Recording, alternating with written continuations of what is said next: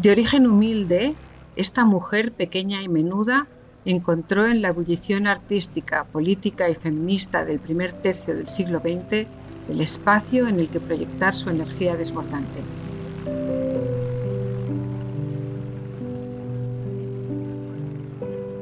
Poeta ultraísta, pintora, periodista, destacó también por su papel como líder anarcosindicalista feminista.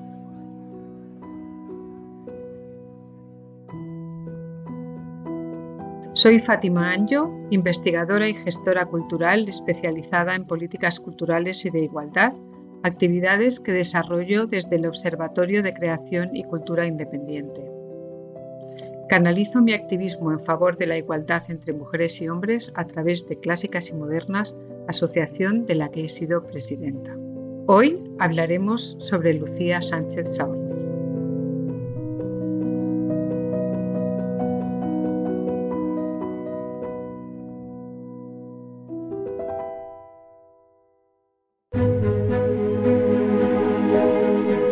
¿Qué sentirías si no pudieses firmar tu obra? Si ese libro, ese poema o esa investigación que ha sido el fruto de tu esfuerzo, de tu talento, llevara otro nombre. ¿Y cómo te sentirías si te vieras obligada a tomar esa decisión? Una que en algún momento de tu vida te hará preguntarte, ¿por qué firme con nombre de hombre? Esta es la historia de mujeres que no fueron reconocidas en su tiempo, que por distintas razones tuvieron que ocultar su nombre, que fueron obligadas a cambiarlo por uno de varón. ¿Por qué firmé con nombre de hombre? Un podcast de la Asociación Clásicas y Modernas, producido por Rombo Podcast.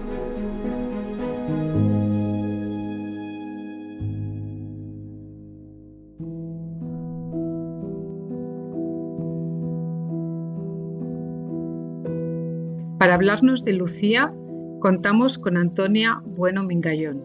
Antonia es dramaturga, investigadora, directora y actriz. Lleva participando y liderando proyectos culturales durante los últimos 35 años desde la creación en Madrid de la compañía Teatro Guirigay, de la que ha sido directora artística durante más de 20 años. Aparte de los muchos textos y guiones de los que es autora, ha dirigido múltiples montajes en España y a nivel internacional. Es autora del blog Mujeres de Teatro. Con ella profundizaremos sobre la figura de Lucía Sánchez Saornil. Antonia, ¿cómo te impactó, no solo profesional, sino también personalmente, conocer a Lucía Sánchez Saornil, su vida y su obra? Pues lo cierto es que yo no conocía la figura de Lucía Sánchez Saornil eh, y el descubrimiento de ella ha sido muy importante para mí, ya que yo dedico mi trabajo como dramaturga y como mujer de teatro a la recuperación y visibilización de las mujeres y gran parte de mi tarea escénica tiene como objetivo recuperar esa memoria de las grandes mujeres que nos precedieron y sobre cuyos logros caminamos hoy nosotras. Así que para mí ha sido fascinante este descubrimiento. ¿Cómo fue la infancia de Lucía? ¿Qué nos puedes decir sobre su familia, sobre el barrio, la región de la que provenía y del entorno en esa época? Nace en un momento muy convulso de España ella ve la luz en diciembre de 1895 en Madrid, en un barrio popular, el barrio de Peñuelas, que se llamaba así por la estación ferroviaria que existía entonces.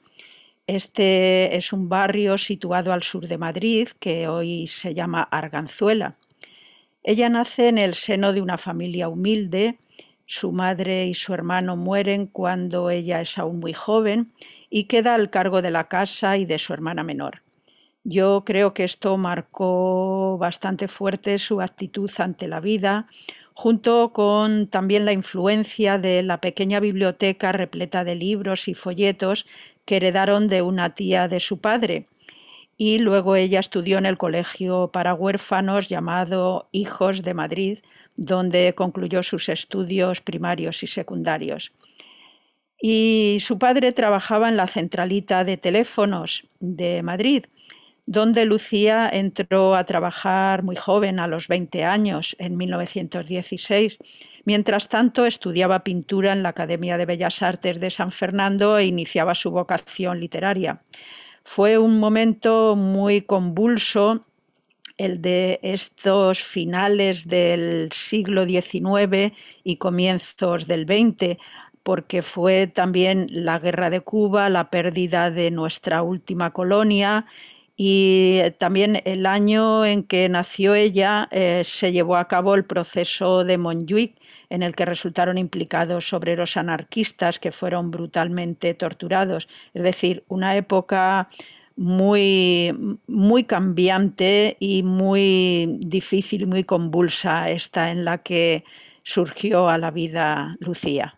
Volviendo al tema político, marcabas esa situación cambiante, convulsionada de esos años. Sabemos que participó políticamente y se comprometió, tuvo una fuerte actividad sindical, participó en huelgas, se afilió también muy joven a la CNT, la Confederación Nacional de Trabajo. ¿Qué nos puedes contar de ese compromiso político de Lucía? Pues yo creo que su procedencia humilde, unida a sus estudios, tanto en el Colegio para Huérfanos como en esta biblioteca repleta de libros y folletos que heredaron de una tía de su padre, junto a su temprana incorporación al trabajo, toda esta mezcla eh, creo que es lo que forjó su actitud activa respecto al mundo laboral.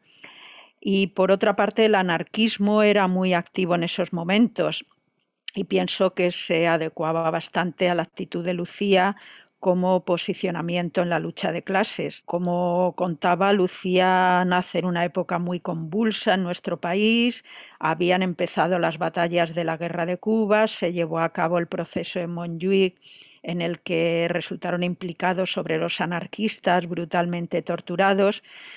Y en fin, quién sabe si este hecho y todo lo que oiría después hablar sobre ello pudo imprimir su posterior afiliación política en el anarquismo. Ya mencionaste algo sobre ello, pero cuéntanos, ¿cómo fue su primer contacto con el arte? ¿Era fácil para una mujer o para mujeres de aquel entonces meterse en ese mundo? Pues Lucía escribió su primer poema, Nieve, se titulaba a los 18 años, es decir, a una edad muy temprana, antes incluso de entrar a trabajar en la telefónica. Y se publicó este poema Nieve en el seminario Avante de Ciudad Rodrigo, en Salamanca. Luego siguió publicando poemas en la revista Los Quijotes y más tarde en otras revistas de vanguardia como Grecia, Tableros, Plural, Manantial, La Gaceta Literaria y en todos ellos usó el seudónimo Luciano de Sansaor, donde jugaba con las letras de su propio nombre, Lucía Sansaornil. Bueno, yo creo que no era fácil para las mujeres acceder a la educación en esos momentos y, por supuesto, mucho menos publicar. Eh, y sobre todo procediendo de una familia humilde. Eh, si ella hubiese sido de una familia pudiente, aristócrata, si hubiese pertenecido a la alta burguesía de la época siendo mujer, ¿crees que habría podido publicar con su nombre o en tu opinión hubiera necesitado también un seudónimo masculino? Podría ser más fácil eh, publicar siendo aristócrata con nombre de mujer, pero bueno, eh, tenemos el caso de Emilia Pardo Bazán, que mm, eh, pertenecía a una familia que tenían incluso un pazo en Galicia, una familia de dinero. Y bueno, Emilia publicó cosas, sí, por supuesto, pero em, encontró dificultades para entrar en la academia y para ocupar puestos que un hombre no habría tenido dificultad en conseguir. De la manera más pedagógica posible, ¿podrías explicarnos qué fue el movimiento ultraísta al que ella perteneció? ¿Y en qué se relaciona esta cuestión con Federico García Lorca? Lucía Sánchez Ornil entra a formar parte de la corriente del ultraísmo prácticamente recién creado. El ultraísmo fue una corriente poética creada en 1918, donde estaban poetas como Huidobro, Casino Sassens o el joven Jorge Luis Borges y su hermana Nora. que por cierto Nora Borges fue también una excelente artista plástica y crítica de arte, para lo cual haría como Lucía, usar un seudónimo masculino, Manuel Pinedo, es decir, que era una práctica que utilizaban varias mujeres em, que querían salir adelante en el mundo de la creación. Y el ultraísmo es lo que Lucía buscaba en poesía, romper con lo rebuscado y lo previsible, hacer un canto a la técnica y al mundo moderno, acabar con la dictadura de la rima, descubrir imágenes chocantes que estallasen en otras imágenes inauditas, inesperadas, fusionar la plástica y la escritura, crear nuevas metáforas. En definitiva, ella quería y lo hacía vibrar al ritmo del nuevo tiempo, a nivel poético, igual que lo hacía a nivel político. Y con su poema Cuatro Vientos, escrito en 1919, Lucía se adelantó diez años al poeta en Nueva York de Lorca, que se publicó en 1929. En este poema Cuatro Vientos, Lucía hace un canto al aeropuerto recién creado en Madrid llamado Cuatro Vientos, donde dice cosas como en el río del horizonte naufraga cuatro vientos, nido de águilas de acero, de alas inmóviles y vientres sonoros. Es un canto a la nueva tecnología eh, que se está imponiendo y ella está ahí en primera línea. ¿De qué trataba la revista Mujeres Libres, de la que ella fue fundadora junto a otras dos compañeras? ¿Cuál era su objetivo y qué rol jugó Lucía en esa publicación? En mayo de 1936, cuando aún no había comenzado la guerra, que comenzaría poco después, por desgracia, la abogada Mercedes Coma Posada, la médica Amparo Poch y Lucía, la propia Lucía Sánchez Saornil, fundaron la revista Mujeres Libres.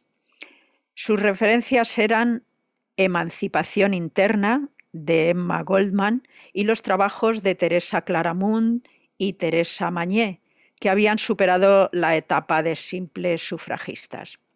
Lucía asumió gran parte de la línea editorial de esta revista y esta iniciativa pronto dio paso a un movimiento de lucha por la emancipación y la libertad de la mujer, que fue la creación de una federación de mujeres libres.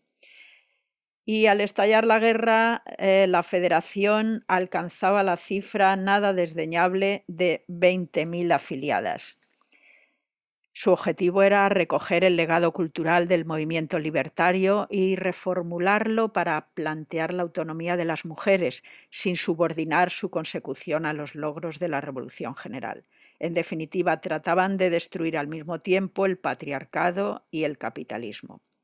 Eh, una de sus preocupaciones eran los abusos de los compañeros revolucionarios con sueldos desproporcionados. Pensaban que eso no era correcto para la revolución que intentaban emprender así como también encontraban absurdas las ceremonias matrimoniales que se celebraban en los sindicatos de la CNT o en los Ateneos libertarios. Lucía pensaba que las uniones debían ser libres, según el ideario anarquista, basadas simplemente en el consentimiento de ambas partes. Has mencionado en reiteradas ocasiones la guerra civil. ¿Qué significó para la sociedad española, para las mujeres y para Lucía? Pues la guerra civil supuso un freno enorme para el movimiento iniciado en muchos aspectos en nuestro país y en gran medida un gran freno para las consecuciones que estaban logrando las mujeres. Pero la lucha continuó. Lucía Sánchez Aornil, durante la Guerra Civil en Madrid, difundía versos radiofónicamente en el Madrid sitiado, alentando a su lucha y a su resistencia. Lo mismo que hacía Alberti. Alberti hablaba de Madrid, corazón de España, late con pulsos de fiebre, si ayer la sangre le hervía, hoy con más calor le hierve. Y Lucía hablaba de Madrid, corazón del mundo. Eh, ambos coincidían en sus versos radiofónicos en este Madrid sitiado, alentando a su lucha y a su resistencia.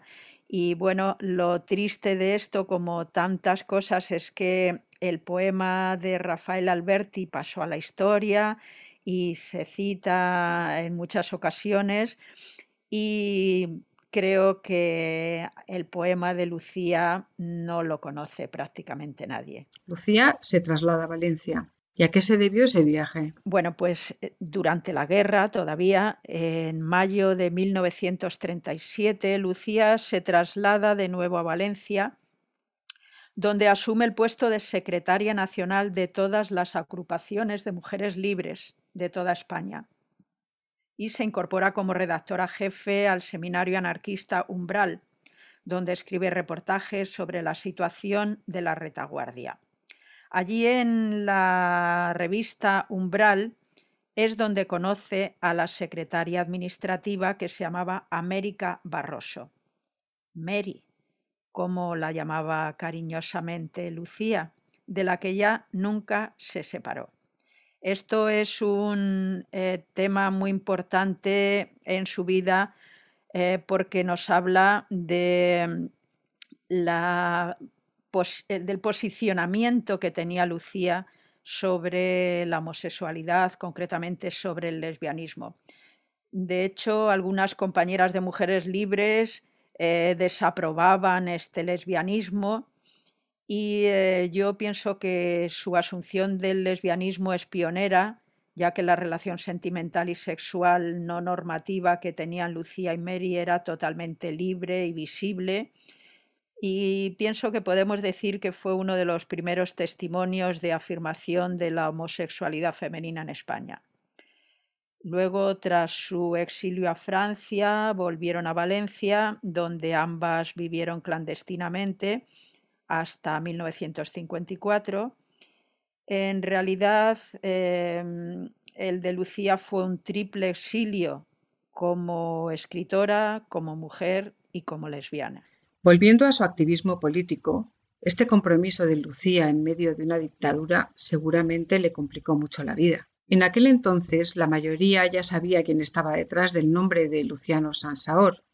Pero ¿por qué piensas que ya firmaba con nombre de varón? Fue tan solo para poder publicar, mm, cosa que era difícil en esos momentos, sobre todo proviniendo de una extracción humilde. Quería también cuestionar a través de este seudónimo el rol masculino que impone la sociedad patriarcal para escribir y publicar pues eh, la respuesta a esta pregunta solo la podemos imaginar, puesto que ya ella no puede respondernos. Yo opino que fue una mezcla de todo ello. Mm, lo importante es que es preciso continuar desvelando, investigando y sacando de las sombras a todas aquellas grandes mujeres que nos precedieron, como fue el caso de Lucía Sánchez Saornil. Agradecemos a Antonia Bueno Mingallón, dramaturga, investigadora, directora y actriz española, por habernos guiado en este recorrido por la vida de un símbolo de lucha como fue Lucía Sánchez Saornil. Soy Fátima Anjo y esto fue ¿Por qué firmé con nombre de hombre? Un podcast de clásicas y modernas, Asociación para la Igualdad de Mujeres y Hombres en la Cultura. Una producción de Rombo Podcast.